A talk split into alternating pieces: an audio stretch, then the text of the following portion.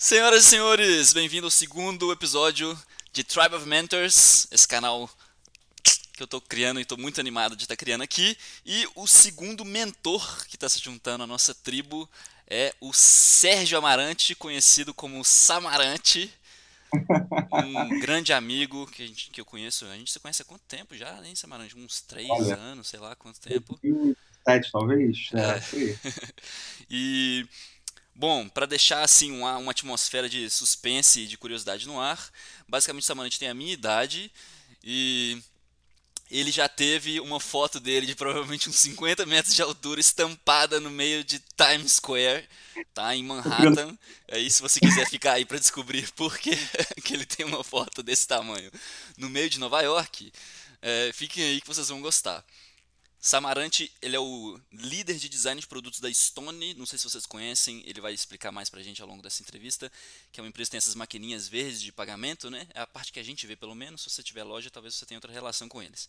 Mas ele é o cara que lidera hoje em dia os produtos da Stone, mas já fez de tudo um tanto. Samarante, muito grato pela sua presença, meu querido. Muito obrigado, meu querido Thomas. Bem, obrigado por me fazer botar uma roupa aqui bonita de quarentena, que eu tava só com aquelas camisas brancas furadas, sabe? Então, por poder botar aqui uma camisa mais bonita, apesar de não ter conseguido cortar o cabelo igual você, mas estão aí. Acho que vai ser bem legal, vai ser bem divertido hoje. Vamos lá, Samarante, acho que a gente pode começar por várias, várias histórias. Acho que seria interessante, antes de mais nada, você falar rapidamente assim, o que, que é Stone para as pessoas ficarem minimamente alinhadas. Não, vamos lá. Então, cara, a gente. A Estônia ela tá no mercado aí uns 7, 8 anos, né? Em 2012 que a gente começou de fato.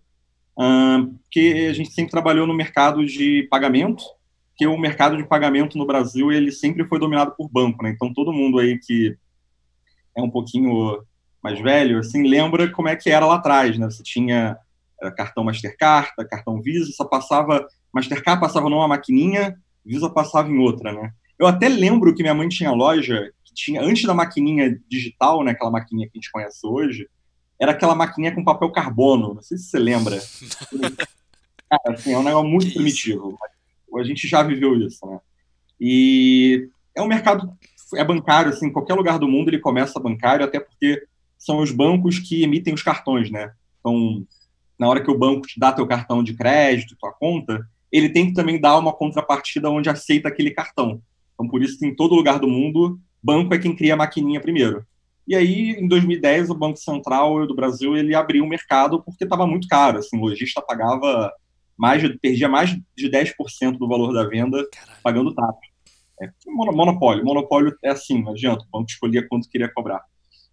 Então, justamente para poder popularizar né, o, o, o pagamento com cartão, ele abriu o mercado e foi aí que a gente viu essa oportunidade de entrar. A gente sempre foi um grupo de empreendedores, assim, zero ligado a banco, zero todo mundo brasileiro, sabe? Apesar de Stone ser nome ex, a gente, todo mundo é brasileiro, todo mundo sempre trabalhou em e-commerce, em tecnologia, e aí a gente sempre sofreu muito nas mãos dos bancos, né? Porque na hora de criar um meio de pagamento antes disso era um parque. Então, a gente viu essa oportunidade regulatória e entrou. Então, desde 2012, eu entrei na Stone em 2013, mas acompanhei um pouco da história em 2012, porque me aproximei do grupo que estava criando a Stone, e estou lá desde então. É, a Stone ela começou como maquininha, e, enfim, foi seguindo uma estratégia de que a gente começou a, a, a estar muito próximo ali do, do lojista, porque a gente nunca escolheu terceirizar nada, né? Então, nosso atendimento, a nossa força de venda, tudo é próprio. Então, a gente sempre teve um contato muito próximo e a gente começou a ouvir outras dores que além de maquininha, além de pagamento. Então, ao longo desses anos, a gente também foi se transformando em pô, por que não criar uma conta? Por que não dar crédito? Por que não criar algum sistema de fidelidade? E outros Gestão produtos também do, negócio ali também, né? Então, outros produtos que estão na mão aí de bancos ou mega segmentados, como é que a gente tenta dar uma experiência única? Então, peraí, deixa eu, deixa eu, vamos parar aqui que eu vou traduzindo ao, ao longo das entrevistas. Então, vamos lá, gente, só para vocês entenderem, Samarante entrou quando a Stone tinha mais ou menos uns 30 funcionários, certo? Hoje em dia eles têm 5 mil funcionários. Isso tem. Eles vão fazer 7 anos, 8 anos de idade aí. Pra vocês terem noção que tem outras empresas gigantes também que não chegam nesse tamanho em 20, 30 anos. É, e aí, só pra vocês entenderem, então, eles fazem essa maquininha. Essa maquininha não só cuida dos pagamentos, mas como também ajuda eles a fazer uma gestão também daquela loja, dos, dos pagamentos dos lojistas. E também uma conta, não sei se a gente vai falar isso no futuro ou não, mas é uma conta agora, como se fosse uma conta de banco. Isso, já está disponível, é só procurar e abrir. Inclusive, pessoa física também, quiser abrir, pode abrir. É, é TED gratuita. E, mas o que eu ia falar é que o nosso maior concorrente é o papel, né? É o papel e o Excel porque é onde a maior parte dos lojistas brasileiros fazem seu controle. É, é no feeling, na oração, no papel e no Excel. Que isso. É muito ajudar aí as pessoas a fazerem um controle melhor da, da vida financeira. E aí, acho que antes de eu querer saber muitos detalhes da Estônia, acho que seria legal você falar, porque eu, pelo menos, tenho acompanhado muito também, já fiz muitos projetos com algumas empresas financeiras, adquirentes, subadquirentes, assim, que está acontecendo no mercado financeiro agora? Porque o Banco Central liberou isso e as pessoas podem criar tecnologias em cima, porque agora você consegue criar uma carteira digital. É, existe, para as pessoas que estão assistindo a gente, talvez elas não estejam familiarizadas, né? mas está nascendo agora serviços de banking as a service, né? Eu literalmente contrato uma empresa para ela fazer todos os serviços bancários para mim, mas eu coloco a minha marca no cartão. Então, o que está acontecendo financeiramente assim no Brasil, no mundo? Que, que, que, que salto foi esse? Legal. Bem, acho que no mundo, acho, que assim, vamos começar pelo primeiro no Brasil, né? O Brasil ele sempre foi muito avançado em termos de tecnologia de pagamento. E muito se deve ao nosso mérito de ser muito criativo na hora de fraudar. então, o brasileiro ele, né, assim, precisa ser muito estudado. No caso do pagamento, ele foi estudado. A gente desde muito cedo teve lá o chip, senha. A gente criou vários mecanismos é, de proteção né, a, a fraudes. É, criamos também o parcela, parcelamento, né, o parcelado é um, uma jabuticaba que só existe aqui. E é até engraçado Como ver assim? que lá nos, é, lá nos Estados Unidos eles estão lançando agora o parcelamento como uma grande feature. Então, é um negócio muito peraí, engraçado. Peraí, peraí, volta tudo aqui. Parcelamento é uma coisa, uma jabuticaba brasileira? Não existe parcelamento em outros lugares assim? Não, não. Que Talvez isso, alguns países que, assim, do tamanho do mercado brasileiro e enraizado na nossa cultura, que todo mundo aqui compra parcelado, só aqui. Parcela brigadeiro, brasileiro... né? Parcela brigadeiro, carro e casa. É, adora, exatamente. A gente adora parcelar. Então, isso é uma característica de consumo também que, que marcou o Brasil. Então, e pela, a gente... nossa, pela nossa capacidade de fraudar o sistema, a gente teve que, pela, pela, pela, letalidade do vírus, a gente teve que desenvolver anticorpos muito avançados, né? Para os momentos, que, ah, traduzindo para os momentos. Ah. Ah, até pouco tempo atrás, quem foi quem ia nos Estados Unidos via, né? Você, cartão, a pessoa dá um, né? Passa ali a tarja e acabou. Você comprou, você não tem que botar senha, não tem que botar nada. Então, até pouco tempo. Aí, aí agora, sei lá, dois anos atrás, três anos atrás, que eu lembro até que eu fui e vi que tinha que botar o PIN, igual aqui no Brasil, né? Você colocava o cartão com chip, até porque lá os cartões não tinham chip, que dá uma segurança assim absurda. É... Então você vê que o Brasil ele sempre teve um pouco à frente e ele é um benchmark global, assim, em termos de, de pagamento. Então se orgulhem aí, brasileiros. A gente não é, sabe, o síndrome de vira-lata num, num pagamento. Né? Se orgulhem aí, seus fraudulentos. E, e aí o Banco Central ainda também está criando, ele está empurrando muito a competição, né? Então, em 2010 ele abriu o mercado para entrar fintechs como, como a gente, né? Como a Stone, PagSeguro, entre outras. Ele sempre ajudou muito com essa regulação, né? De também as bandeiras poderem ser aceitas por qualquer máquina. Antigamente a Elo só passava na Cielo. Então, os bancos tentaram vários outros monopólios que o Banco Central é, sempre optou pela competição, o que é muito bom. Hoje, assim, quando você compara o que o lojista pagava lá atrás com o que paga hoje, caiu de 10% da venda para 2%, 1%. Então, está muito mais barato aceitar cartão hoje. Isso impacta. E desculpa, assim, só para só trazer um pouco para a realidade de todo mundo aqui, qual que você acha que é o impacto positivo na vida de das pessoas enquanto pessoas físicas, né? Da nossa vida enquanto indivíduos? É porque as coisas ficam mais baratas? É porque Sim, assim, você primeiro dá muito mais segurança para o lojista, né, e também para você portador. Então você não tem que ficar andando com dinheiro na rua, você anda com teu cartão. E porque sabe que aquele cartão vai ser aceito em qualquer lugar, né? É muito ruim, até pouco tempo atrás você andava com cartão e também tinha que andar com dinheiro, que corria o risco de não aceitar cartão. Então agora você só anda com cartão. Eu realmente eu não lembro a última vez que eu saquei dinheiro. É muito raro sacar dinheiro. E para você também, pô, mais lugares aceitando cartão, mais lugares para poder parcelar, para você poder consumir e, enfim, sem necessariamente ter o dinheiro ali à vista, entendeu? E aí, em cima disso, você cria toda uma lógica de pô, fidelidade, cashback. Então, você tem aí hoje o AMI criando pô, PicPay, gerando muito cashback a partir disso. Então, você cria também outros mecanismos para outros negócios funcionarem que dá benefício para a pessoa física. Descomplicando e deixando mais barato, a gente consegue fazer mais transações, inclusive microtransações. Então, Exatamente ganhar Exatamente. dinheiro de volta nas compras que você faz, é, enviar para seus amigos sem, sem, taxa, esse tipo de coisa, os bancos também nascendo. Você acha que o dinheiro vai desaparecer? Não, dinheiro vai. O que o Banco Central mais quer é isso, né? Porque aí, quanto mais transações eletrônicas, melhor, né? Você consegue ver a movimentação do dinheiro no país. Então. Ah, é. interessante. Peraí, rapidinho, eu te falei que eu vou te interromper pra caralho, né? Assim, é interessante o dinheiro desaparecer por dois motivos. Um, porque ele ser físico é um impedimento para você fazer mais transações. Ele precisa estar na minha carteira, você precisa ter troco, qualquer coisa assim. Ah, não comprei porque não tinha troco ou porque não esqueci meu dinheiro em casa. Então você vai estar sempre com dinheiro porque ele está na nuvem. E também porque é muito mais rastreável. É, é um. O dinheiro, exatamente. O dinheiro você não tem necessariamente ali o controle, então logo você também tem muito menos segurança pagar é, pagamentos eletrônicos dão muito mais segurança para todo mundo envolvido. Então, é por isso que o Banco Central promove tanto, que, enfim, é, se garante que está todo mundo ali é, seguro da transação acontecendo. A, a, nota, a nota pode ser falsa, sabe? Esse, tem esses pequenos detalhes, né, num, numa transação. Pô, a nota passa coronavírus.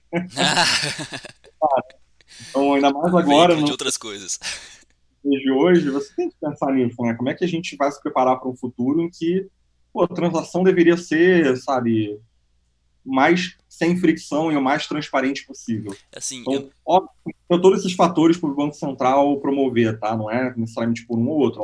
Ele quer tudo isso, ele quer a segurança, ele quer é, a confiabilidade tudo mais. E assim, eu não quero nem entrar, tanto nesse assunto, porque eu não sei nem se é a sua especialidade, nem se a gente deveria, mas blockchain entra em algum lugar nesse. Vocês trabalham em alguma coisa relacionada a isso? A cripto? A gente tem, um, assim? a gente tem pessoas assim, que entendem muito e são referências na área dentro da, da, da empresa. Acho que ainda o mundo está muito, tá muito imaturo ainda para ter esse tipo de conversa. Os governos ainda não estão completamente, não entendem completamente do assunto para conseguir falar de criptomoeda ou de pagamentos peer-to-peer no geral. É, acho que a gente acho que esses ainda assim são degraus mais para frente, tá? Então ainda acredito que vai demorar ainda mais 5, 10 anos para a gente começar a, a ver isso mais em pauta. Mas algo que já tem melhorado muito é o Open Banking, né? que é, é toda uma, uma lógica de que assim, o teu dinheiro, né, o teu, as tuas informações bancárias pertencem a você.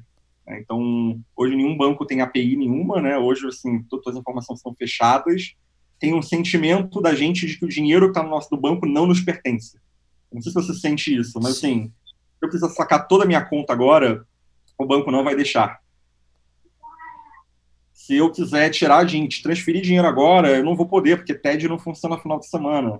Então tem um sentimento lá no fundo de que as informações e meu dinheiro no banco, é, cara, eu sou meio que a relação é meio estranha, né? Porque eu sou obrigado a ficar naquele banco, e aí você vê, pô, em, na Inglaterra já é comum isso. Você tem os bancos tradicionais e você, você tem fintechs que são uma, uma interface para esse banco tradicional. Então é como se existisse um aplicativo que conecta na tua conta do Itaú, por exemplo, e te gera uma experiência diferente. Ele pega lá os dados do Itaú, a informação e te dá uma UX diferente.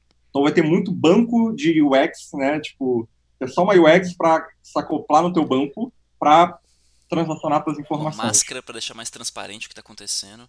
E acho uma coisa legal também de falar é que com muitas carteiras digitais é muito engraçado isso, né? Até eu estava vendo o movimento do Facebook.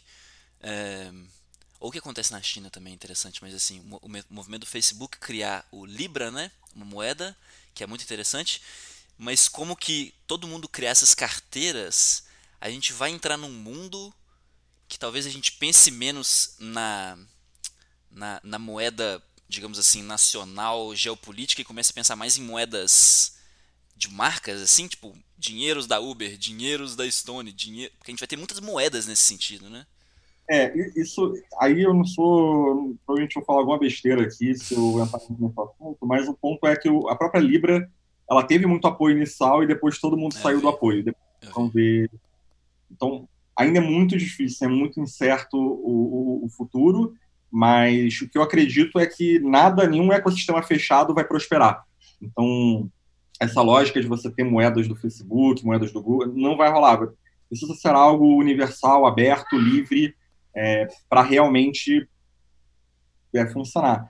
Assim como os QR Codes hoje, né? Hoje você tem QR Code do PicPay, QR Code do AMI, QR Code do não sei o quê. Então, o QR Code do AMI só pode pagar com o AMI. Você não pode pagar, pegar o PicPay e pagar o QR Code do AMI.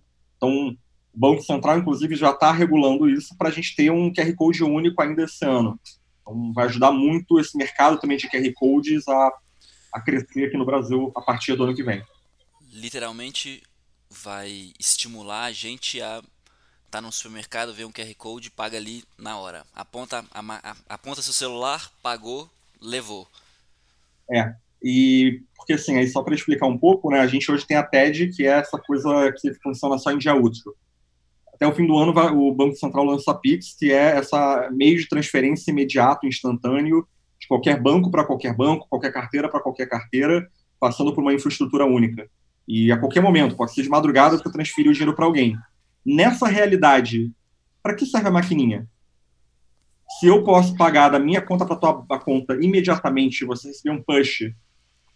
Então, Recebido, eu, né? eu acredito muito que para os autônomos e para os MEIs, é, essa é a minha opinião, é, vai afetar muito. Porque o cara fala, pô, eu compro essa maquininha aqui, por mais barata que seja, é, é ainda custa 60 reais, 100 reais, ou eu vou só baixar um aplicativo do meu próprio banco para poder aceitar essa venda imediata. Então, eu acho que sim, acho que em breve talvez a gente veja entregadores com QR Code na, na sabe, na moto, para você poder dar uma gorjeta para ele. É, até mendigos, na China tem mendigos com QR Code, né, para você poder dar uma esmola virtual. Porque talvez você, você criar tua conta seja gratuito, é gratuito. Então, hoje você está vendo, né, todo esse negócio do auxílio da Caixa, você está vendo 40 milhões de pessoas que não eram bancarizadas e agora tem uma conta da Caixa. Então, isso é surreal, acho que a gente não tem noção disso. Né? A gente está bancarizando, cadastrando, digitalizando 40 milhões de brasileiros que eram invisíveis e esses, essas pessoas agora têm conta. Ah, beleza, o smartphone ainda é um item de luxo? Mais ou menos, muita gente tem. A tendência é que cada vez mais as pessoas tenham. Então, eu acredito muito que QR Code ele vai ser muito no dia a dia ali de transferir dinheiro, pagar pequenas transações, ele vai ocupar um espaço grande. Maquininha que gera até um QR Code, ela vai ser importante para o lojista, porque ela vai dar uma camada também de gestão e controle, é, que né, só o aplicativo não vai funcionar. Mas é um pouco disso que eu vejo aí para o futuro. Fora o NFC, né? Fora eu poder, com o meu celular NFC, pagar para o teu celular NFC. Então também ter o, então, uma, o NFC, né, eu consigo botar informações do meu cartão aqui dentro. Então hoje tem o Samsung Pay. Ah, tá. Um, eu, então isso aqui substitui hoje meu cartão. Eu consigo pagar uma maquininha com o meu próprio celular. Como se o chip botei... do seu celular estivesse aí dentro, né, de alguma maneira. do cartão, exatamente. Então, é, então a gente consegue hoje já transformar celulares em substituir o cartão. É, o Nubank ele está trabalhando até nessa, nessa feature. Né? A Stone também, um momento a gente vai ter isso também do, do próprio aplicativo do Nubank, você tem um botão que é tipo pagar e ele transformar o teu, o teu celular num NFC para substituir o plástico, né, para substituir o cartão. Mas você ainda substitui o lado do cartão, né? E a maquininha? Por que você não, você com uma, um cartão Nubank, não pode vir encostar no meu celular e eu aprovar a tua transação aqui, entendeu? Porque aqui também tem um leitor NFC. Então, isso para mim são mudanças que até onde eu entendo e conheço, acredito que ano que vem já estejam na rua. Você já vai ter pessoas aceitando pagamentos direto pelo celular por aproximação. Então, óbvio que isso vai acontecer primeiro em capital, Vila Olímpia, de Faria Limas da vida, mas pouco a pouco aí, é, acredito aí que nos próximos 10 anos tende, a maquininha tende a assumir e você substitui por esses meios né, instantâneos e sem contato de pagamento. Legal. E aí, Deixa eu puxar seu saco aqui agora, porque só para quem está assistindo e ainda não entendeu, grande parte dessas coisas que o, que o Samarante está falando, né, das maquininhas, principalmente para os lojistas, né, que é a área que eles atuam, o Sérgio não só desenhou o produto, como desenhou a marca, como ajudou em mil aspectos de criar a cultura de uma empresa que hoje tem 5 mil pessoas, atende meio milhão de clientes. Eu não faço a mínima ideia, vocês devem faturar o que? Uns 3 bilhões por ano? Lucrar uma caralhada de dinheiro? Desculpem aí o português. Tudo público, só procurar lá o último código de resultado no site, tá lá. Então, então queria falar agora, a gente vai falar um pouquinho mais detalhadamente, porque é isso, como que você eu não sei nem por onde, você quer começar, Samarante, por uma marca? Acho que a marca é bem legal, né? Assim, porque bem no começo. É, a gente lá em 2013, né, ainda quando era muito pequeno, a gente. E aí era engraçado, porque era muito pouca gente e pessoas muito normais, né, muito comuns. E você espera, às vezes, que por trás de uma grande empresa, de uma grande marca, tem aquelas pessoas gênias, pô, tudo seja maravilhoso, todo mundo aplica uma metodologia e assim, funciona exatamente como planejado. E a verdade é que não é assim. Por trás de uma grande empresa, você tem, de verdade, no fim, o que faz diferença é a atitude. É você ter pessoas que têm uma atitude, que tenham, óbvio, primeiro de tudo, né? Sejam íntegras, sejam pessoas realmente, genuinamente do bem. Eu vi aquilo tudo na liderança naquela época. Lá em 2013, você tinha é, quem tocava a Stone lá atrás, cara, eram pessoas que, assim, elas já tinham feito a vida delas, elas já tinham cases, elas já tinham dinheiro, sabe? Elas não estavam fazendo a Stone para ganhar dinheiro. Óbvio que é uma consequência, óbvio que é o objetivo. Mas no fim era, pô, vamos, vamos realmente mudar a infraestrutura bancária desse país? Vamos mudar o modus operandi? Porque realmente dá, entendeu? Quando a gente conseguiu a licença, a gente falou, cara, é agora. É, é agora que a gente realmente consegue fazer as coisas direito e ver o mercado automaticamente se transformando para tentar acompanhar essa filosofia que a gente tem. Então, acho que é, muito, né, e, e aí o que quando olha a história da Stone como um todo, o que fez diferença foi essa vontade genuína de, cara, vamos fazer o, o correto, vamos fazer o que é melhor de fato para o cliente. Vou dar um exemplo, tá? Atualmente a gente está discutindo a experiência de dar um empréstimo para as pessoas. Cara, dar um empréstimo é um, é um momento assim é um momento muito importante na vida de, de um lojista quando ele está realmente precisando de um empréstimo. Seja para pagar as contas, e num momento como esse é crítico demais, uhum. seja para investir no negócio dele. E, cara, não sei se você já pegou empréstimo, mas até para pessoa física é muito é muito não transparente. Constrangedor também, né? O que é custo efetivo total? O que é juros? E como é que é. Como é que, no, o que eu quero saber é, no final das contas, quanto que eu vou pagar? Quanto que eu vou pagar a mais? E no nosso caso é muito complexo, né? Porque cada dia eu recalculo a rota, porque é baseado ali enquanto você vende. Quanto mais você vender, mais a gente vai quitar do teu, do teu crédito. Se você vender menos, eu vou quitar menos. É eu não vou quitar. É dinâmico. Legal. Então, essa já foi uma decisão de negócio que pá, impacta muito a marca e o produto. Não tem como as coisas andarem separadas. Então, a gente está muito discutindo como ser muito transparente, como a gente entende que, cara, o cara está quase terminando se ele passar um pouco do prazo, bota no sistema aí para a gente não cobrar ele. Porra, vamos ser humano no sistema também, sabe? Então, passa muita tranquilidade quando você está numa reunião discutindo esses conceitos e você vê que todo mundo tem a mesma premissa, sabe? Cara, a gente não está aqui para.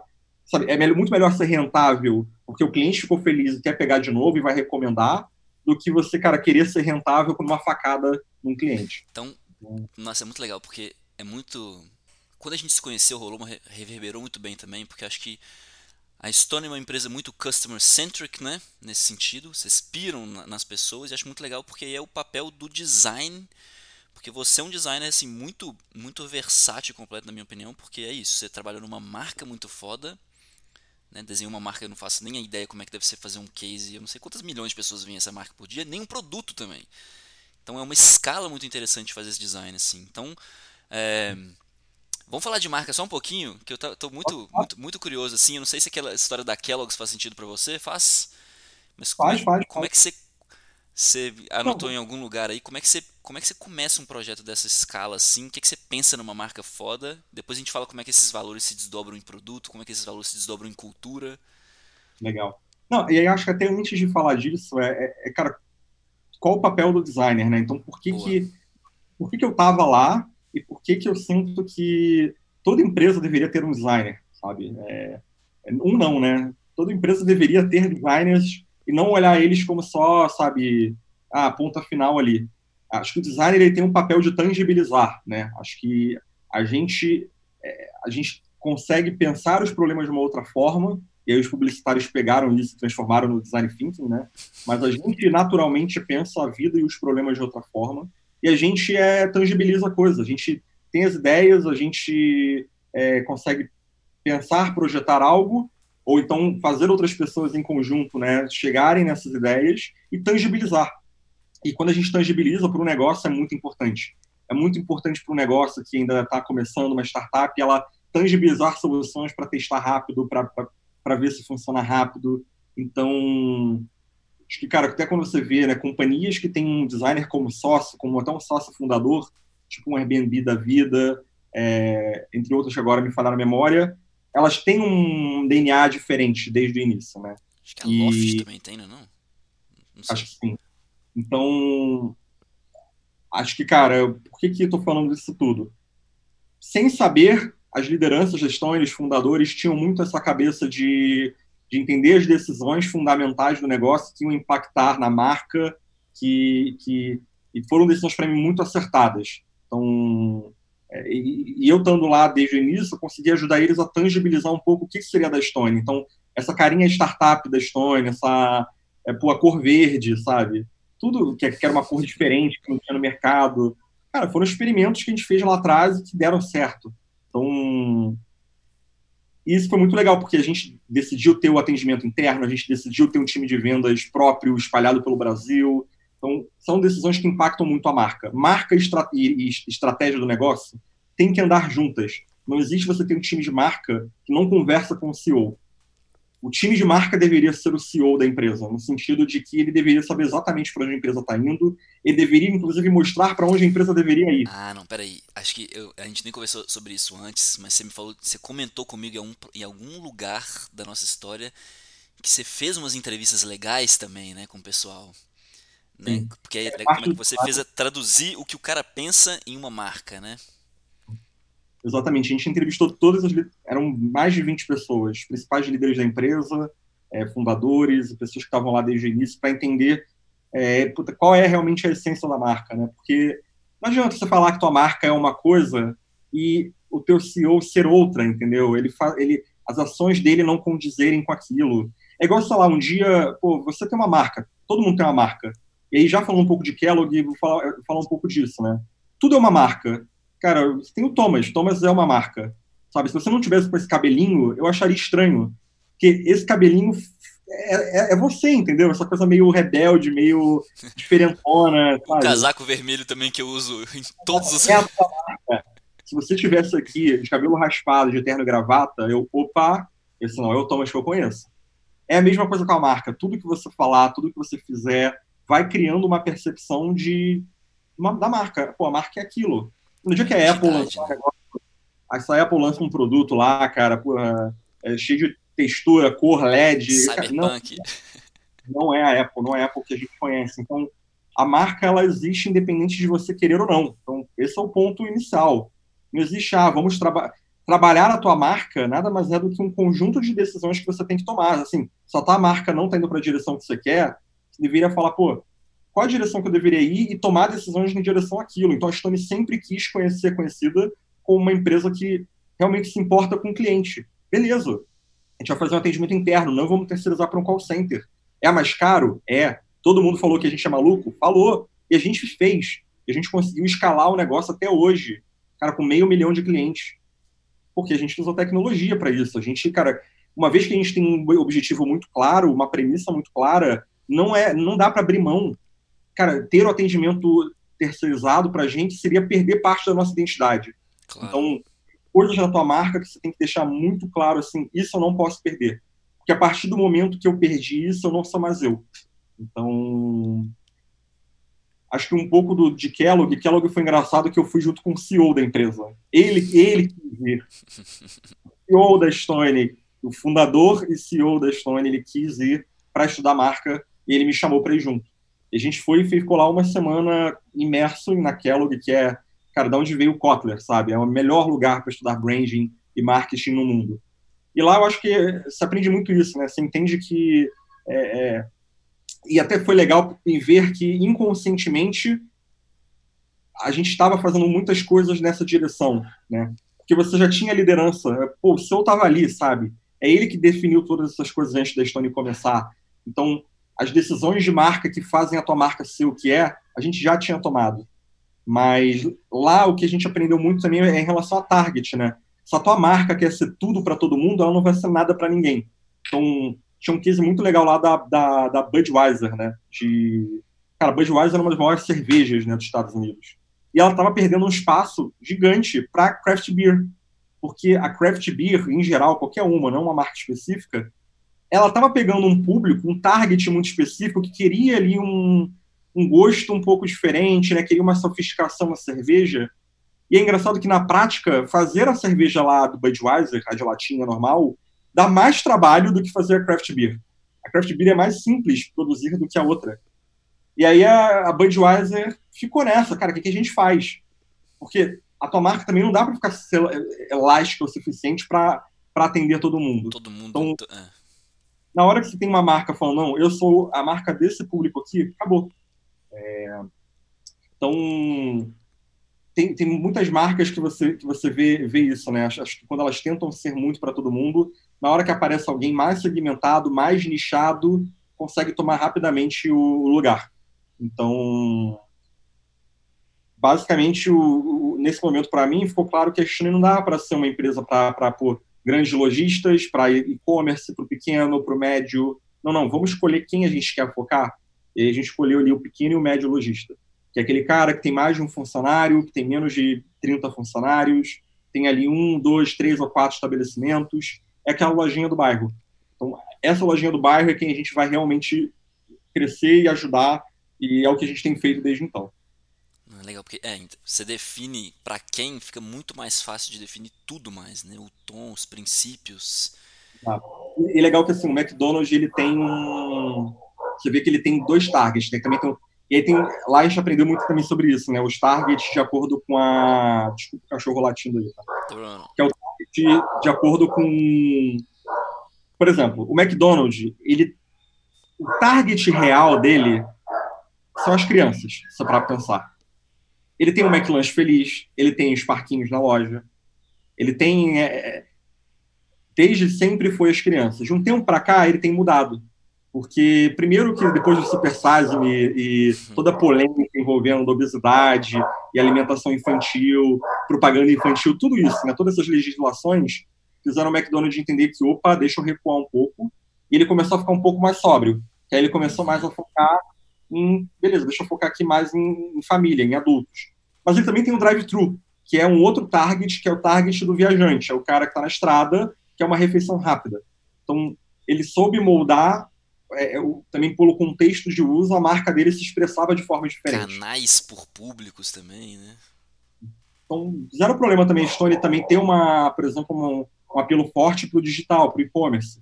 É só a gente criar um produto, uma experiência focada mais nele. É, mas, no geral, quando você pensa no McDonald's, você não lembra do drive-thru. Né? Você lembra daquele ambiente dentro do restaurante. Hoje é bem mais sóbrio, hoje tem, pô... Aí você vê que hoje ele tem os hambúrgueres artesanais, porque assim como a Budweiser, ela viu que estava começando a perder espaço para as hamburguerias de bairro artesanais. E aí ela começou, beleza, então agora deixa eu começar a criar essa categoria de produto. E ela está criando para tentar reconquistar esse território que ela perdeu. Tá, mas aí, uma coisa é teoria, outra coisa é a prática. Uma coisa é criar uma marca em uma empresa de 30, 50 pessoas, alguns poucos clientes, outra coisa é uma marca que atinge essa escala, assim. Então, como é que, qual que é o desafio de manter ou nutrir uma marca desse tamanho também? bem legal, cara, porque lá atrás, assim, quem faz a marca são as pessoas. É, o Edu, que é o, o, CEO e fundador, ele não está mais assim é, é, com a gente. Ele já está no board, ele já saiu da operação. E todo mundo que ele formou continua. É, o ponto é, a gente, lá desde lá de trás, todo funcionário novo, toda pessoa nova que entrava na Stone, ela passava uma semana no atendimento e na rua vendendo. Todo mundo. Não importa se era diretor, não importa se era cara estagiário, alguém de tecnologia, alguém de, de, de comercial, vai para a rua, tem esse contato com o cliente. Então, esse foi um negócio que demorou, durou anos e era muito legal porque a pessoa já começava a trabalhar muito mais empática com o cliente do que se ela simplesmente tivesse começado.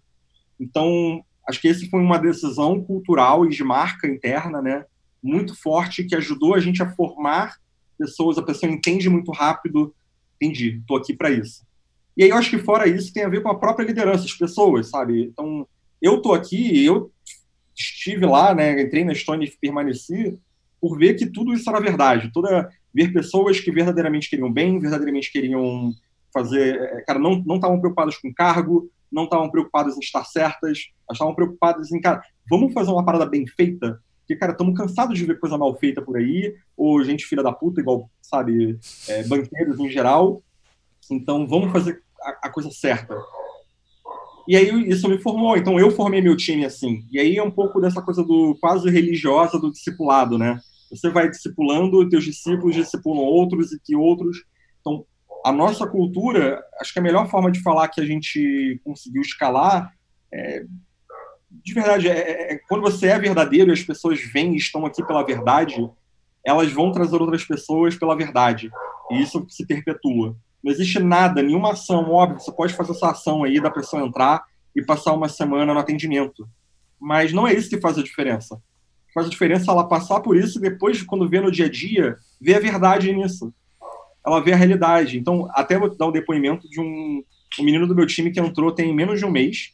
E aí ele ele falou, cara, é bizarro porque assim, ele já entrou meio que num projeto, é, cara, que tava pegando fogo e assim, é, com muita coisa para fazer, muita gente envolvida, então assim, e eram dois times que estão separados. Ele falou, cara, é surreal ver que assim, apesar de eu ser de um time e tá pedindo ajuda para um outro time, não, não consigo ver ali uma disputa de ego, entendeu? As pessoas realmente querem me falar, é, tudo que eu pergunto elas respondem, porque elas sabem que no fim, a gente está trabalhando junto. Mas, assim, esse projeto eles queriam que tivesse no outro time. E não tá. Tá no nosso. E aí, mesmo assim, cara, a galera tá aberta para ajudar, entendeu? Então, essa é uma postura muito legal. É uma coisa que me marcou muito, assim. Uma coisa que me marcou muito quando a gente se conheceu, quando a gente fez um projeto junto, aí no Rio, inclusive, né? Foi um desses pilares, e acho que por isso também que a gente trocou uma ideia boa também, é, é, é ser muito transparente também, sabe? Tipo, velho, a gente não tem tempo para perder, para ficar em lorota aqui, no bullshit mesmo, né? Então acho que isso faz muita diferença também, uma empresa que ou você vai ficar fazendo política, escondendo informação, fazendo jogo e não sei o que, ou você vai resolver o problema. Né? Que faz, faz toda a diferença nesse sentido também. É, e aí, acho que assim, antes a gente chegar lá, né, em algum momento lá no começo da entrevista, a gente prometeu por que, que, gente, por que, que seu, sua cara estava estampada lá em, em, em Manhattan, lá, no, como é que fala, em Times Square, mas antes a gente chegar lá, achei legal também, porque você literalmente testemunhou até a gente chegar nesse momento de IPO, vocês irem para capital aberto. É, você falou também legal como é quando você compra uma empresa muito grande, como é que. Não sei se a gente fala mais disso ainda, mas assim, qual é a sensação de você cuidou da experiência não só de marca, não só de produto, mas da experiência das pessoas que trabalham na empresa, tudo que você está falando. Mas como é que funciona quando sua empresa sai de. Quando vocês compraram a, a Elavon, vocês foram de quantas para quantas pessoas? Como é que você faz um onboarding de duas mil pessoas? É, não, a gente tinha 300, a Elavon tinha mil, se não me engano, algo assim. Tá? Hoje tinha 100. Elas... Eu realmente não lembro exatamente do número de pessoas mas era uma proporção nesse nível. A gente comprou a Elavo em 2016, né? Então a gente passou ali 2013, 2014, foram os dois primeiros anos formatando melhor o produto. E aí a gente botou a maquininha na rua. A nossa primeira venda foi de, de, do Geraldo Mineiro, que era um cara que vendia queijo no nosso escritório. Ele foi nosso primeiro cliente. Tem um vídeo que é foi incrível dele fazendo a primeira venda, então foi super legal. E aí 2015 foi quando a gente começou a crescer, que eu senti que a gente de fato estava tornando uma empresa grande e batendo meta pra caramba, o negócio estava encaixando. E aí 2016 teve essa oportunidade de a gente comprar a Elavon, que era um player grande no mercado, é, e era assim, Davi Golias, sabe? É, foi um negócio que a gente comprou a Elavon em um mês. Foi uma geralmente o Bradesco estava um ano estudando a Elavon, porque o Bradesco ia comprar a Elavon, e no final das contas o CAD vetou. E aí, quando o CAD vetou, surgiu essa oportunidade da gente comprar. E, só que a gente não ia ter um ano igual o Bradesco tinha para comprar. E a gente foi lá e comprou. Então, com, compramos por um real uh, e assumimos toda a dívida dela, né? Todo, todo o prejuízo que, que, a, que a Elavon tinha. E foi surreal, porque participei de todas as etapas por trás, né? Desde planejar a comunicação, de ir lá no dia. Eu lembro que no primeiro dia, quando a gente anunciou, a gente foi de mesa em mesa, eu e todos os outros líderes abraçando um por um das pessoas. É... Mas foi, foi duro, assim, foi duro porque é uma cultura muito diferente, né? Eram pessoas que, é... assim, elas ela, ela estavam... Pô, é... na hora que você é comprado, né, ainda mais pela Stone, que na época a gente era visto como aqueles malucos carioca, sabe, sem noção, é, e a gente sempre foi meio assim, tá? A, gente, a nossa imagem no mercado sempre foi muito de é, um bando de maluco que, é, sabe, não se comporta como uma empresa grande, sabe? e porque a gente sempre viveu a, vida de uma forma muito simples. Então, a gente esse estranhamento, né? Ser comprado pelos. Zero formal, a gente zero formal. Então, foi, né, foi um negócio engraçado. Trabalhar, trabalhar por irmão mais novo. Foi um negócio diferente e, e duro, porque hoje sobrou cinco pessoas da Elavon na Estônia. Então, todas essas pessoas saíram. Acho que eram 400 pessoas e a gente era 150, tá? Tô, tentando, tô lembrando aqui. E aí, e aí que a gente viu que, assim, não adianta você, sabe... E aí não quer dizer que o pessoal da Elavon tá errado ou é pior. Não, cara, eles tinham uma cultura diferente. Eles rezavam uma missa muito diferente da nossa.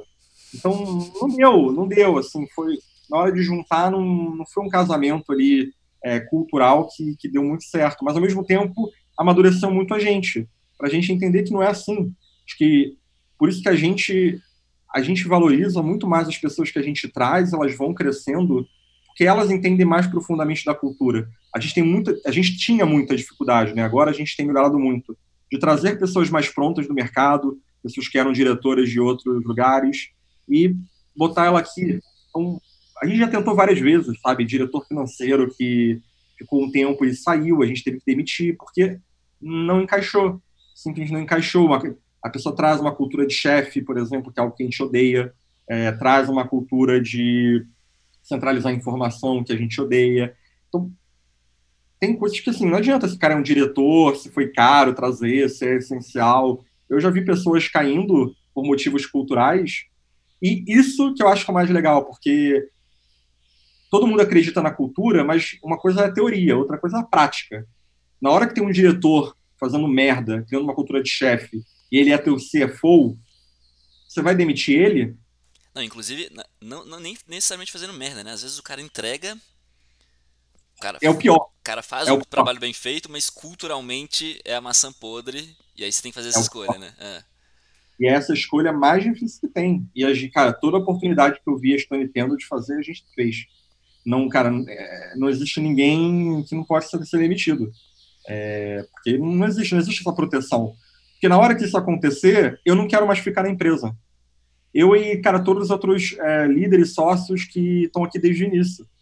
Porque não é o que a gente acredita, não é, não é a nossa cultura.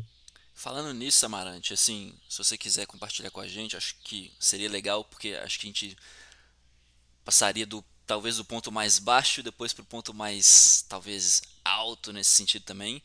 É porque né, a gente está falando de 7 anos de trabalho, não é pouco trabalho. se tem um cara que trabalha pra caralho é você. E se você pudesse compartilhar também um momento mais difícil que você passou também, tipo assim, nossa, será que eu vou ficar ou não, né? De não é, estar se encontrando. Com todo casamento, você volta e meia tem as crises, pensa em separar e, e bota tudo na, na, na balança nesses sete anos, pô, já me perguntaram isso uma vez que eu, que eu falei lá na, na Stone com, o pessoal que estava entrando, e me perguntaram, cara, você nunca pensou em sair? Tipo, como é que foi, sabe? Né? Não é possível que seja tudo assim maravilhoso. E não é. Não é, realmente. Você tem ali momentos em que você. E, e são sempre os momentos que você começa a questionar, pô, será que realmente. Ah, pô, eu, ou eu estou errado, ou a cultura não era exatamente assim como. Começa a questionar um pouco a cultura. Pô, será que vão deixar isso acontecer? Então, acho que meus, meus piores momentos foi quando justamente eu via que ou a gente estava tomando decisões muito basadas em, em negócio, em resultado, e depois eu descobria que era eu estava só sendo míope, então também não estava sendo justo com as pessoas que estavam tomando a decisão. Uhum. É, eu acho que a, o ponto mais baixo foi um ponto em que é, até te liguei na época para a gente conversar, né? Sim. Foi em 2017, que foi quando é, eu passei a ter uma liderança lá na, na, na Estônia de uma pessoa que, é, que, cara, me fez muito mal, assim. Me fez muito mal porque, ao mesmo tempo, sei lá, só um parênteses aqui, assim como pegam a Bíblia, e acredite ou não, né, finge que, beleza, aqueles são os ensinamentos de Jesus. Cara, hoje você tem igrejas pegando aqueles ensinamentos e criando atrocidades. Uhum. É muito Interpretação fácil, de texto, né? É muito fácil você pegar uma cultura e botar uma lente nela que, olha, faz sentido, mas não é a forma mais ideal de praticada. É distorcida. E esse líder distorceu muito a cultura. E distorceu a ponto de muita. E esse líder ele tinha uma oratória muito boa, e isso é o mais perigoso, né? Quando você tem pessoas eloquentes, é, cara, que são convincentes, é, rezando uma, uma, missa, né? Falando uma, uma palavra que, cara, não é exatamente assim a interpretação. E aí é, e era muito na linha de, cara, o resultado acima de tudo, é, inclusive, sabe, acima da, da, das pessoas. É, cara, se você. É, enfim, pega, pegando coisas que você diminui muito o ser humano, entendeu? A parte de que, cara, no fim, todo mundo aqui é ser humano, todo mundo aqui, cara, tá ok a gente ter bom, altos e baixos, entendeu? Ninguém é perfeito, ninguém é ultra produtivo. O que eu mais odeio, inclusive, de empreendedorismo de palco é essa lógica de que, cara, você tem que estar o tempo todo produtivo. Eu odeio o LinkedIn por causa disso. Eu não aguento ver as pessoas fingindo algo, sabe? Querendo provar que elas são melhores que as outras, ou porque ela é muito boa, é, consegue produzir resultado, resultado, resultado. Cara, não. Tá ok você ter um pico de resultado incrível e, cara, depois não ter, não significa que você é uma pessoa ruim, entendeu?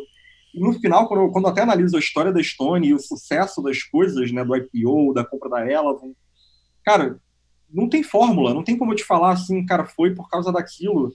De novo, foi porque a gente juntou pessoas que tinham a mesma cabeça e atitude. Cara, então é, é meio que assim, você deixa ali e espera a geração espontânea acontecer. e não tem um playbook. Eu já vi essas mesmas pessoas fracassando e acertando.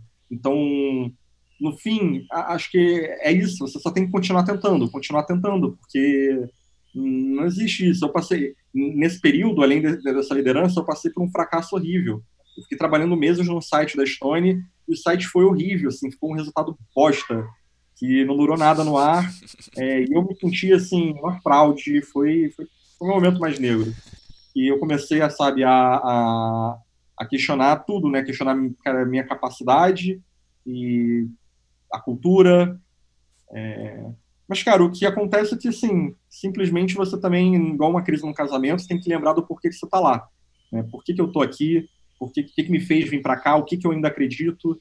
Então, é, conversar com outras pessoas me fez reacender a chama, ver que, cara, essas pessoas ainda estão aqui. Enquanto essas pessoas estiverem aqui, fulano, o, o Daniel, o, o, o, Lucas, o, é, cara, o Rafael, enquanto essas pessoas estiverem aqui, eu vou continuar aqui também, porque eu sei que, por mais talvez agora, no momento, minha cabeça esteja confusa, eu confio muito neles. Então, deixa eu me apegar aqui para entender que a gente está junto e que é, junto a gente vai conseguir fazer um negócio legal. Além disso, assim, é interessante que você falou, né? Além de ter conversas muito importantes, você lembra de ter feito alguma outra coisa nesse período de decisão, assim? Porque era um período crítico, né? Assim, até antes de IPO, era, uma, era um momento bem... Cara, era. Você lembra Cara, de fazer eu... alguma coisa, assim, de pensar... Foi ruim, a gente teve que demitir, assim, aí no final das contas esse líder foi demitido, então a cultura se fez presente, é, mas eu também tive que demitir boa parte do meu time, porque era um time muito grande, é, então foi, cara, um período muito ruim para mim é, ter que fazer aquilo tudo. Uhum. Eu me agarrei com, com o Lucas, que era uma pessoa do meu time que até hoje assim, a gente se tornou melhor amigo. É, cara, um ali ajudando o outro e assim ainda acreditava muito na empresa, no negócio e acho que foi simplesmente também continuar perseverando mesmo, entendeu? Eu lembro que eu tirei férias, eu fiquei um tempo, sabe, esfriando a cabeça, é, viajei, fiz outra coisa para tentar rebutar um pouco, porque, cara, todo mundo, assim, tem inúmeros exemplos dentro da Estônia de pessoas incríveis, mas que, assim, sei lá, você tinha ali o líder da logística, por exemplo, que era um garoto de 24 anos na época. cara, o negócio foi crescendo e o negócio, em geral, o negócio cresce mais rápido do que você é capaz de crescer. Porque a gente bota muito jovem com autonomia em posições chaves dentro da empresa. E aí? A gente teve que trocar a liderança, botar uma outra pessoa que tinha mais experiência. Pô, no lugar dele, né, você pode falar, cara, pô, fracassei, não consegui, sabe? Quero me trocar. Mas não é isso, entendeu? Não, um momento diferente ah. da empresa precisa de pessoas diferentes. Tipo assim, muitas vezes, né? Se a pessoa não consegue acompanhar. É isso. E a pessoa, às vezes, a pessoa que te trouxe até aqui na empresa não pode não ser a mesma que vai te levar para um outro, outro patamar. Eu vivi isso na pele. Eu, cara, eu fui uma pessoa, eu, cuidava do marketing lá em 2015. Cara, não tem a menor condição de cuidar do marketing hoje em dia, do budget que tem, os milhões de reais que a gente tem para botar na, um comercial, na internet. Eu não sei eu não sou a pessoa certa. E esse autoconhecimento teu de saber que, cara, eu não sou a pessoa certa é o fundamental. Então, o que me fez ver também nesse momento foi que, cara, o que eu quero fazer aqui dentro? Uhum. Que eu quero fazer? E, e foi quando eu escolhi começar a voltar para o design de produto. Que eu já estava muito tempo em marca, marketing e eu amo isso, mas não é minha paixão, não é o que me faz acordar todo dia e querer continuar trabalhando. É produto é tecnologia, eu gosto de falar com o desenvolvedor, eu gosto de desenhar tela, eu gosto de projetar, eu gosto de facilitar. Então, comecei a caminhar para essa direção lá dentro. E é onde eu estou até então, né? Tive uma experiência de design de serviços dentro do de employer branding, mas no geral foi realmente viver mais de design e menos de comunicação. Legal, né? E é ter conversas muito boas e também fazer esse exercício do porquê que eu estou aqui e o que, que eu realmente quero fazer, né? o que eu gosto de é, fazer. É a, frase, é a frase do Jack Welch, que é um autor assim que morreu até esse ano, que tem um livro lá que é muito importante para nossa cultura, que ele fala, controla seu destino, alguém vai controlar, entendeu? Essa é a verdade. Se você ser passageiro na tua vida, alguém vai tomar a decisão por você. Então, você não tem que ter medo, sabe, de também tomar. Eu podia ter medo de, cara, a empresa investiu em mim, me levou para Kellogg, estudei marca, marketing, ah, cara, não, entendeu? Cara, isso me fez levar a empresa para um patamar, isso me ajudou a formar outras pessoas que agora estão tocando o assunto na empresa. É, cara, deixa eu controlar meu destino, porque eu vou ser mais feliz e no fim eu vou entregar mais resultado para a empresa trabalhando uhum. com o que eu amo. Então, que livro é esse, você lembra? Eu, eu, é... Paixão por Vencer. Paixão por Vencer. É. Boa parte é, é, bem legal, assim, tem muito a ver com a nossa cultura. Tem uma parte que não tem tanto a ver, mas o livro em si todo é bom. E aqui, conta pra gente agora, finalmente, o momento da revelação. Que, que, como é que é participar de um IPO? Imagina. Cara, aí, deixa, deixa eu descrever para as pessoas, né? Porque assim, se as pessoas chegaram até aqui, guerreiros, uhul, estamos juntos. É, IPO, vamos lá. A, a, a Stone, vou tentar falar e você me corrige, tá, Samarante? A Stone, oficialmente, né, nos, nos records, deve ter sido ter o terceiro unicórnio do Brasil, apesar de que talvez em termos práticos possa ter sido o primeiro, né? E o que, que, que, significa ser um unicórnio? Gente, unicórnio é quando a sua empresa atinge um valuation, ou um valor de mercado de um bilhão de reais ou mais. É reais ou dólares? Você lembra? Não, um bilhão dólares. de dólares. Um bilhão de dólares. Isso significa que ela deve estar gerando é, um décimo disso, mais ou menos. Deve estar virando um 100, deve estar girando uns 100 milhões de dólares né, por ano. Assim, aí você tem esse valuation de 10 vezes, eu acho, né? Que é o famoso unicórnio. Agora a gente tem outras empresas também. Quinto Andar, Loft, é, Nubank. É, tem várias, várias empresas que é esse crescimento muito rápido em poucos anos de mercado. E aí isso muitas vezes acontece porque a empresa abre o capital dela na bolsa, né, que é o famoso IPO, que é quando você vai pro como é que, que significa IPO mesmo? Public. É... É, é, é ofertas é, é, públicas iniciais. É você ofertar uma parte da empresa publicamente para pessoas comprarem e venderem ações. É Initial momento, Public Offering, né? E, e, na hora que você abre capital, né, o valor que as pessoas compram é o valor que de fato vão, vem para a gente. Então a gente tinha, sei lá, 100 mil papéis e cada papel foi vendido na época do IPO. Ele foi vendido dólares, é, não, ele começou com. Ele foi vendido na, na, hora da oferta foi 24 dólares. E aí imediatamente subiu, subiu para 30, assim que abriu. Então a gente ganha esse dinheiro inicial, esse dinheiro que vai para a gente, e aí as pessoas que, que né, agora têm esse papel, elas podem ficar negociando. É uma injeção de capital na empresa, porque agora ela é de interesse público. E aí, isso, isso acontece, no caso, no caso da Stone fizeram em Nasdaq, né? E isso acontece no meio de Wall Street. Depois, eu, talvez eu coloque no Instagram umas fotos, Samarante, vai ser legal para o pessoal ver. Mas me conta, como é que é ir para Nova York? É uma Ai, cara, passagem muito importante, né? Assim. Sim, foi, foi, foi incrível. Foi incrível porque, no fim, a gente realmente começou a parar para pensar, o IPO não é nada demais. Não é nada demais, cara. É, é, é mais uma, uma, uma forma de você captar dinheiro para a empresa continuar crescendo. Só que, ao mesmo tempo, também é um reconhecimento gigante. Você fala assim, cara, o nosso trabalho, ele, cara, foi bom o suficiente para estar tá aqui. E para abrir capital e para ter todos esses investidores e atrair, cara, a gente atraiu Warren Buffett. E a gente atraiu o Jack Ma. Então, assim, o maior investidor do Ocidente e do Oriente investiu na gente. É, Jack Ma, pra quem é um... não sabe, é o fundador do Alibaba, né? esse é um nível de, de é um nível de reconhecimento que é surreal, assim, é, te faz ter muito orgulho do, de, de, fazer parte disso. E justamente a gente não queria fazer nenhuma festa lá no IPO, ia ser um negócio mais protocolar. Só que aí, cara, a gente criou um grupo no WhatsApp e de repente tinha 90 pessoas, e a gente falou, todo mundo vai. E, cara, todo mundo foi. Então, a gente foram 90 pessoas para lá é, todo mundo, assim, todo mundo que fez parte da história da empresa, né? É, os sócios, a galera que virou sócia no meio do caminho, é, todo mundo foi People, muito divertido. marca, tecnologia, produto, né?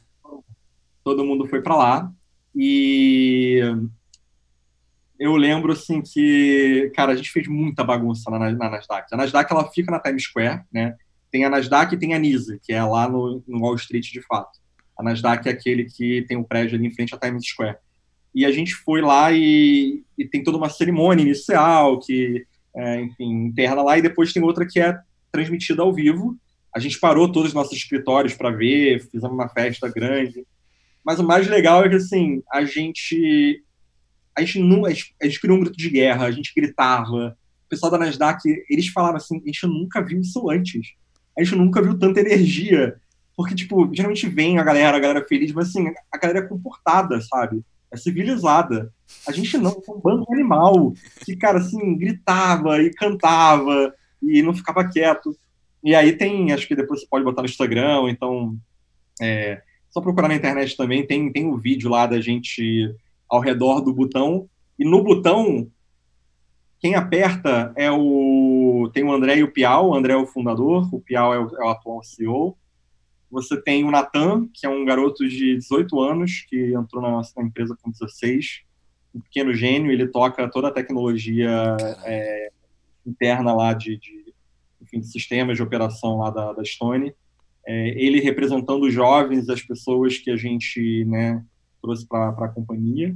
Teve um investidor nosso que bateu também, mas o mais legal, que estava lá no meio, que foi quem bateu lá o sino na hora para declarar né, que está aberta o IPO, foi o Mineiro, o Geraldo Mineiro, que foi o nosso Puts, primeiro cliente. Que massa, velho. Que vendia queijo. Ele é de Formiga, Minas Gerais. Cara extremamente simples. A vida dele, quem procurar no, no YouTube aí, Geraldo Mineiro, vai ver, a gente já contou a história dele. É, cara, é um cara que o sonho dele era ir para os Estados Unidos, ele e a esposa. A sonho da esposa dele era conhecer Nova York. E a gente quis levar, o visto dele não foi aprovado. Sim, foi surreal. A gente teve que. Foi lá, foi, tem tipo um visto especial emergencial one que shot, que foi o que a gente fez para ele ir. E aí ele foi, passou uma semana lá com a gente, conheceu Nova York inteira, e ele que apertou o botão. E o pessoal da Nasdaq falou assim, cara, é surreal, porque ninguém, nenhuma empresa nunca fez isso. Nunca. Trouxe seu primeiro cliente para apertar o botão. Foi ele que apertou o botão, sabe? Não foi aquele o fundador sozinho apertando. Não, a Glória ele, ele não... apertou o botão lá no começo da empresa, né? Foi ele que literalmente. ele apertou o botão e ele apertou agora o IPO. Então, cara, foi incrível, assim. Eu e a gente quis, a gente quis dar sociedade para ele, só que essa tanta burocracia de imposto de renda, no final a gente deu um cheque com um valor expressivo para ele. É um cheque não, né? Um cartão. Um valor expressivo para ele aí, cara, para sabe ele significou muito para a gente. Até hoje ele é um símbolo para a gente de que realmente o cliente vem em primeiro lugar para tudo. Então, beijo mineiro, você não está me assistindo, mas eu te amo. A gente é muito amigo E foi incrível. E, cara, por trás dos panos é a loucura, uma loucura, assim, mas num nível que. Eu lembro que a galera ficou uma semana, né? Um grupo de. lá, o fundador, o CEO, os diretores, a, a Lia, que é a diretora de estratégia. É, a gente teve que fazer um vídeo, que é o vídeo de roadshow. Eles fizeram, uma semana antes do IPO, você faz um roadshow pelo mundo inteiro para captar os investidores, né? E era, tipo, seis apresentações por dia que eles faziam, durante sete dias. Então, eles falavam a mesma coisa por uma hora e respondiam perguntas pesadíssimas de investidores. Para venture capital mesmo, assim, né? Grupo de investimento, fundo de investimento. É. Para Berkshire Hathaway, que é do, do, do Warren Buffett, para, enfim, para todas as outras fundos de investimento por aí para pegar investimento. Então, cara, foi um trabalho hercúleo e é legal porque é legal conhecer todo mundo que está por trás, porque você vê que, assim, não tem um super-herói, entendeu? Todo mundo, assim, dá dor de barriga antes, entendeu? Dá dor de barriga antes. Eles falavam, assim, cara, eram seis reuniões, sempre dava frio na barriga, dor de barriga, ficava nervoso, é, chorava de, de, de, nervosismo. E aí você vê que todo mundo é humano, entendeu? Não tem realmente nenhum super-herói. A gente não seguiu nenhum método incrível. Não tem a forma, é, sabe, ah, não tem que ser assim, óbvio, tem muita regulação, a gente fez tudo extremamente Teve, um time incrível que fez tudo da melhor forma possível, da forma que deveria, porque tem muita coisinha, né? Que tem que fazer exatamente da forma que tem que fazer. Mas você conhece as pessoas, cara, aquela pessoa ali vai com camisa de meme pro trabalho, entendeu? Aquela pessoa trabalha de meia, é, o Pedro, a Mirella, você conhece as pessoas, entendeu? Então é um negócio engraçado ver que o mundo não é tão grande assim quanto você acha que é. Acho que essa foi a minha conclusão no IPO de a gente às vezes fantasia muito com esse mundo de cara big corporations, tech companies e por trás de tudo isso são seres humanos que têm os mesmos dedos, medos, inseguranças que você. É realmente no fim são pessoas muito inteligentes que estudam muito é, e que têm atitude, que tem ali, cara, sabe? Vamos. É, e a gente sempre falou isso, sabe? Tudo que a gente fez que parecia impossível foi esse grupo de pessoas. E pessoas diferentes ao longo da nossa história, mas que o DNA era, era o mesmo. Então, acho que isso foi o que eu tirei mais do IPO, que não é porque minha foto apareceu lá na, na Times Square, né? Não me sinto no topo do mundo. Aquilo ali foi uma, uma sorte só, porque na cerimônia de IPO tiraram várias fotos. E aí teve uma que eu falei assim, pô, tira uma foto minha aqui. E abracei o Lucas, que é, é foi meu, meu melhor amigo, né, dentro lá da Stone. E depois, né, que a gente a gente bate o sino, a gente vai lá para fora para poder ver, né? A gente todos os telões da Times Square ficam com a marca da Stone. É e aí, cara, é uma experiência surreal, assim, você olha e você vê tua, a marca que você e... desenhou. É, surreal. E aí a gente começou a cantar nosso grito de guerra, sabe? Cara, a gente parou a Times Square. Tipo, todo mundo fez uma roda em volta da gente, ficou filmando, e eram 100 pessoas abraçadas, gritando, cantando o hino de guerra, com bandeira. Cara, foi uma zona que eu achei que a gente ia ser preso na hora. E aí a gente até teve uma hora antes de voltar, a gente falou, vamos cantar o hino nacional? Vamos. E aí a gente cantou Evidências. Cantamos a música inteira de Evidências, que é o verdadeiro hino nacional, né? principalmente né, depois de que é, destruíram os, os, nossos símbolos patrióticos, mas cantando no Times Square. Pena que eu acho que isso, não sei se foi filmado, foi mas foi um negócio que eu achei muito bom, porque é isso, cara, a gente é esse grupo de pessoas que canta evidência na Times Square, é bando de jovem que é louco demais estar ali e, e é capaz legal. de eu achei muito legal também o que você está falando também, porque humaniza as coisas, assim, até porque a Stone também não é um perfil de empresa que mesmo, por exemplo, com o André Street também, que é um, uma super figura, mas não é uma coisa tipo, nossa, uma pessoa que carrega tudo, né? O Steve Jobs, o Elon Musk, o Jeff Bezos. Então isso é muito legal tem, também, de humanizar a empresa. De, de super-herói, grande líder. É vários líderes, eu posso falar assim, 10 líderes que eu amo, que eu sigo, que são uma inspiração para mim, que fogem completamente dessa coisa do palco, sabe? Não gostam de aparecer. É e aí eu acho que, que, que, é muito isso, sabe? Tem muita gente incrível lá dentro da Stone que ninguém conhece. Ninguém conhece. Porque, cara, você conhecer alguém, você vê as pessoas com ultra cases no palco, não significa que ela é boa. Não estou dizendo que ela não é, entendeu? Tipo, tem muita, muitas pessoas boas. Mas também, cara, tem pessoas incríveis que fazem coisas inimagináveis, mas que elas estão aí escondidas. Tem, cara, jovens inteligentes pra caramba, tem. E aí tem até alguns casos, assim, né? Tem um, é, garoto lá. Do, do, garoto X. Tem um garoto lá na, na, na Stone que ele. Cara, ele é aquele pequeno gênio que te faz ter raiva, sabe? Tipo, porra. Eu, na idade dele, tava, sei lá, entendeu? No, no MSN, entrando e saindo para chamar atenção, entendeu? Ele não, ele, tá, ele estuda um livro de finança por dia e ele vai no, no último andar do Safra para negociar a linha de crédito. É um cara que é extremamente respeitado por todos os banqueiros do país. E o maluco tem 21 anos. É, óbvio, é muito fora da curva. Nem, nem se comparem, nem eu não me comparo, porque você fica mal mesmo. Mas o ponto é, ele é um cara, é um cara brilhante, brilhante. Cara, tem uma pessoa lá na né, estante uma, uma menina que é, pô, entrou muito nova, ela foi CEO de uma das empresas do grupo, tinha, tinha 21 anos. Caramba. E, cara, extremamente competente, inteligente pra caraca, é, assim, hoje tem é, o orçamento dela, assim, é na casa de milhões, ela acabou de se formar na faculdade. A pessoa da faculdade acho que não tem nem noção do que ela é, né? Pode ir pro mercado ela... agora. E ela é uma pessoa, cara, simples, entendeu? Então, o, o cara que montou toda a estratégia de polo, a gente hoje tem duas mil pessoas espalhadas em todo o Brasil, divididas em 300 escritórios regionais, no, em todos os estados brasileiros, em todas as capitais, em pequenas cidades. Quem montou isso foram dois caras de 20, da nossa cidade. E um deles é extremamente. Um é inteligente pra caraca com crânio, e o outro é extremamente engraçado, faz piada, joga jogo de computador, sabe? Assim, foge daquele estereótipo do grande líder, ultra metódico. É, não, não, todo mundo é, são pessoas que você seria amigo. Na mesa de barra você não reconheceria. Então, isso eu acho fantástico. Eu tenho certeza que não é só na Stone que tem, tem várias outras empresas que têm pessoas assim, incríveis, ou só não querem aparecer, entendeu? Eu tô bem incomodado de estar falando esse call aqui, que eu não gosto de aparecer também. Não porque eu incrível, não só. Por isso que eu tô, acho que eu tô falando aqui. Mas é isso, porque isso não é o que te faz ser realmente bom. Sim, é, e tem, então, é, tem, tem quem está preocupado em mostrar serviço e quem está trabalhando, né? Quem não tem tempo é. pra, quem, tem, quem não tem tempo para mostrar que está fazendo serviço, porque tem mais o que fazer. É. Não, cara, mas não fica mal não, que isso aqui é um papo, um papo tranquilo, assim, a gente faz periodicamente. É só pra gente ter uma desculpa, porque a sua agenda é muito difícil, né, cara? Então, assim. não, eu tô sem enrolado mesmo. Cara, excelente. Samarante, pra gente finalizar, acho que tem uma parte mais brega que eu tenho certeza que você vai adorar de, de responder. É, você tem algum tipo de recomendação de livro para quem, por exemplo, ou designer que está trabalhando, ou pessoas que estão talvez tá cuidando de marca, assim, referências de livros que você acha muito boas mesmo, que você acha que as pessoas deveriam ler, tirando o Já o Paixão por Vencer do Jack Welch.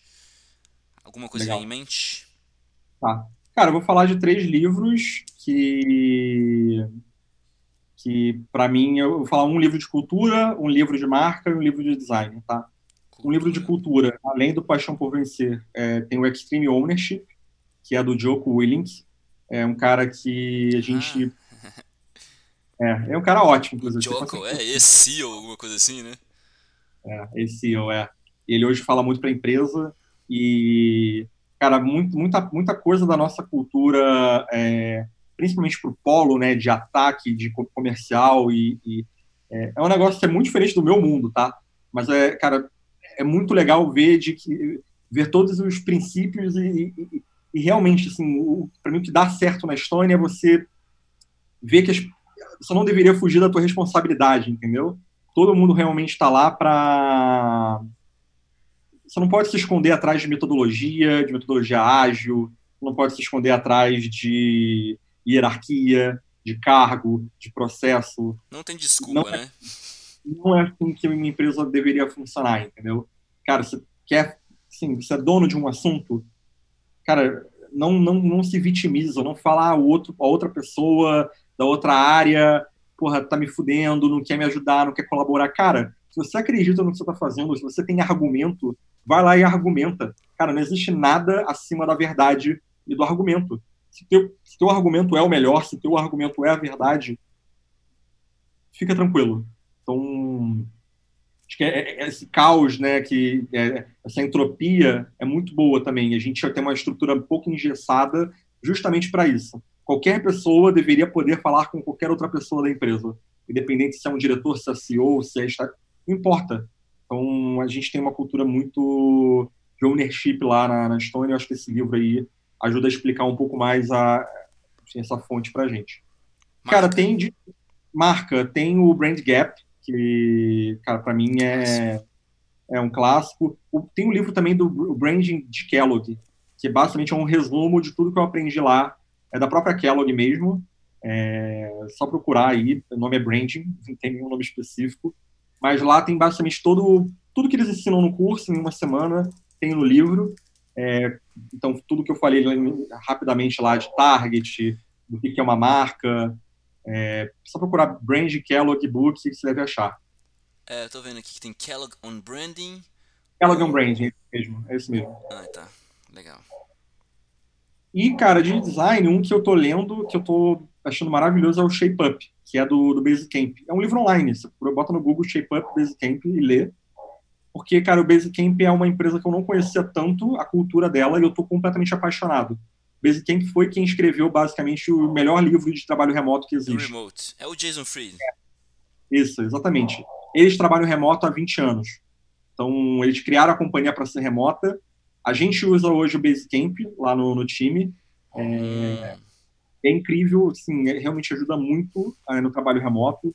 Então, o Basecamp, cara, experimentem, deem uma chance, porque você consegue ter projeto, chat, to-dos, tudo integrado e ajuda muito a, a manter toda a comunicação por escrita, que é muito da filosofia deles, né? A comunicação deveria ser escrita, a comunicação ela tem que ser assíncrona, é, porque quando você faz calls e reuniões em call, aquilo se perde no call. A não ser que tenha alguém fazendo uma ata, que ainda assim é um telefone sem fio, é, e não tem um padrão, é, aquela informação ele se perde muito rápido. Para um trabalho remoto funcionar, toda a comunicação deveria ser completamente textual, é, assíncrona, para também você não precisar que todo mundo tenha a mesma produtividade ao mesmo tempo. E, cara, qual é o último recurso? É o último recurso. Mas o livro Shape Up em si, ele fala muito dessa etapa inicial de você. É, é, é muito bom porque é, uma, é um contraponto ao design sprint, a outras metodologias, metodologia ágil na forma de trabalhar. Eles trabalham em ciclos de seis semanas, onde, onde no início tem um shape-up muito grande do que tem que ser feito. O shape-up é, cara, quase como um briefing é, evoluído que eles têm lá alguns métodos de como pegar o que, que tem que ser feito e shape up o problema para entregar para os designers. Então, puta, qual é o tamanho do apetite? Porque, cara, às vezes, tá, às vezes é só um McDonald's, você quer um hambúrguerzinho para matar fome. Às vezes você quer comer num restaurante, uma churrascaria. Você quer, então, qual é o teu apetite para essa tarefa? Então, ele tem alguns conceitos super legais que é muito fácil aplicar na realidade e melhorar o processo de trabalho. Estou lendo muito para implementar isso lá no time o quanto antes. Oh, legal. É, ele tem um rework também, né? Ele tem, ele tem, tem vários... Toda a galera do Basecamp eu estou seguindo no Twitter e estou adorando, porque os caras são muito bons. Então recomendo também seguir todo mundo, procura toda a liderança da Basecamp, segue no Twitter, vê o que eles compartilham, o que eles fazem. Eles estão para lançar o Rei, que é uma ferramenta nova para repensar o e-mail. Então, ele ainda funciona como e-mail tradicional, mas ele é um aplicativo pensado do zero para aumentar a produtividade. Porque, hey, eu não sei? É H-E-Y. Eles vão, eles vão lançar até o final do ano.